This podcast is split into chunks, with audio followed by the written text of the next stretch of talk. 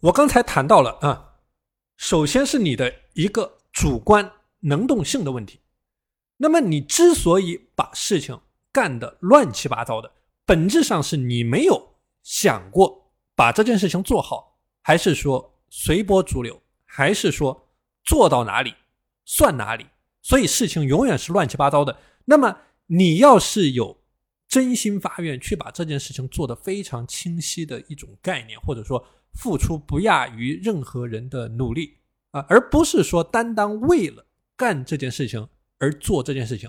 那么这样的一个情况，就是我们之前一个学员提到的，他的内心里面是非常痛苦的一种状态。怎么个痛痛苦法呢？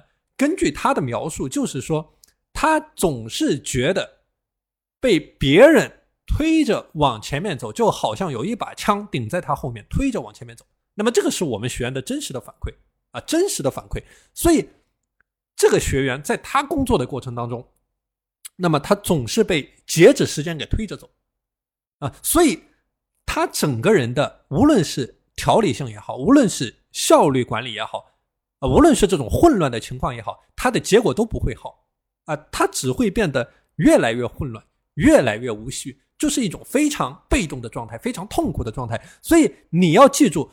在你搭建你自律心态的时候，你的自律的思想工作建设的时候，一定要记住我今天打在思维导图上面的这八个字，叫做动作要快，心态要慢。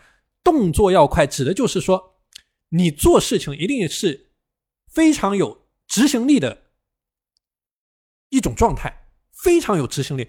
怎么个有执行力法呢？就是说，你上手就能够开始去做。不要搞一些没用的东西，不要去拖，不要搞没有用的东西。就是说，你上手能够立刻去做，这个叫做动作要快。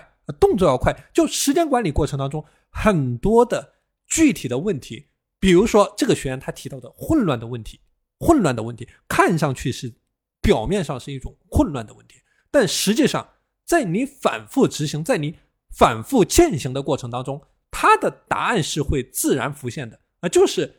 你在做很多事情的时候，无论在你的工作的过程当中啊，无论在你的具体的事情当中，那这个时候，在你不断的去做的过程当中，不断去解决问题的过程当中啊，他的答案是自然浮现的。所以你要能够理解，你去做事情，你去干活，这个是一件非常幸福的事情。这个是不痛苦的事情，这个是一种非常幸福的事情，因为你在解决问题，你就是在创造价值。无论是你哪方面的价值，你个人的财富、你的工作、你你你生活当中的方方面面的问题，都是在你不断的做事情的过程当中才能够有答案、有解决的。所以这个叫做动作要快，一定是能够上手就能够去做。我刚才谈到了一个概念，叫做事来则应，事去则静。那之前我们这个社群里面有一位啊，自己做企业的学员，他就是很好的理解到了我谈到的这八个字：事来则进，事去则静；事来则应，事去则静。面对一个任务，上手你就能够去做，你能够上手就把它做起来，这是一种非常幸福的一种状态。所以你要去体会这种幸福，你要能够去体会这样的一种幸福。那么这是前半。部分，那么后半部分呢，叫做心态要慢。心态要慢，他说的是你不能着急。我们这个有的学员，他是一种非常着急的一种心态。他怎么个着急法呢？就就着急啊，就是非常的急。那么这个急，它就会造成一系列的后果，就是说他会进入到这种三分钟的热度啊，就这个热度来了。那么他这一天就像，呃，这个工作强度非常的高，但是他这种热度一走，那么他这样做个一两天、两三天、一个星期，那又回到原样，所以这是一种非常差的状态。这种状态还不如你什么事情都不要做，因为你这样的一种状态，实际上是对你精力的一种损耗。你是没有这种平和的心态在做时间管理这件事情，你没有一种平和的心态，你这么样的着急，你这么样的慌张。你这么样的急功近利，你是做不好的，你一定是失败的。